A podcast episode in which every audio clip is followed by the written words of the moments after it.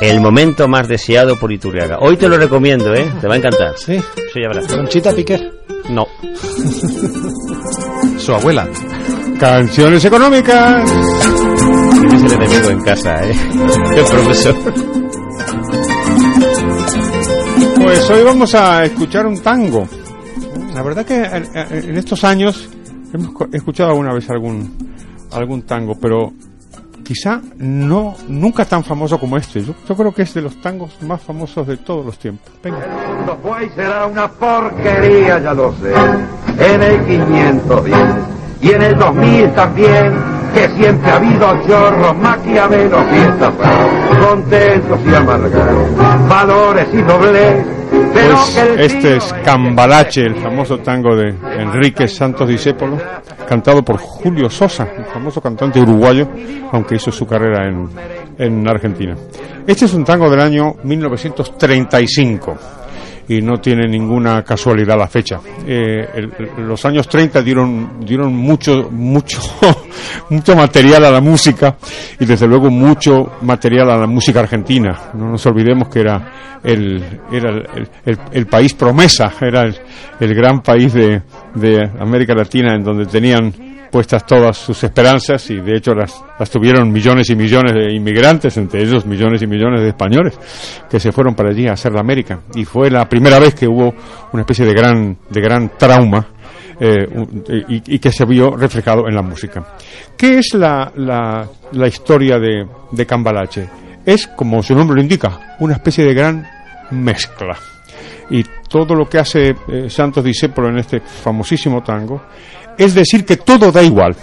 Y esto, y esto es lo que. A ver, si si lo un pon- ladrón mezclado con Toscanini, Vescarpasa y Napoleón, Chatazo y Marimón, Carnera y San Martín.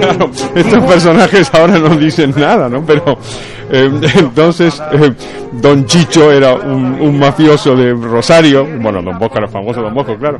Eh, Stavisky, no, no es Stravinsky como algunos dicen, Stavisky fue un, fue un famoso fraude que hubo en, en Francia y, y el mensaje era el cambalache, especie de gran mezcla, ¿no? De gran combinación de todo donde no hay, no hay capacidad de distinguir entre una cosa y otra. Y la moraleja que podemos sacar es que uno puede entender que en tiempos de crisis prevalezca esta idea de que en el fondo da todo igual. Pero en realidad, en realidad no da igual. Fijaros que dice, es lo mismo ser derecho que traidor, ignorante que sabio, generoso o estafador. Pues no, no, no da igual, no da igual en la, en la vida, desde luego no da igual en la, en la economía, en el mundo de las empresas y de los negocios. Hemos visto varios, varios casos en nuestro país y en otros en donde efectivamente ha habido estafadores y otras veces ha habido empresarios que son honrados. Y al- aunque en un momento dado todo puede estar mezclado, al final, al final al final no da igual, al revés de lo que dice Cambalache de Santos Discépolo. Pues muy interesante las canciones económicas de hoy. Sí, hoy está muy interesante. Me ha gustado. Fíjate, sí, muy bien, muy el bien. tema sea de 1935. Y hemos terminado por hoy.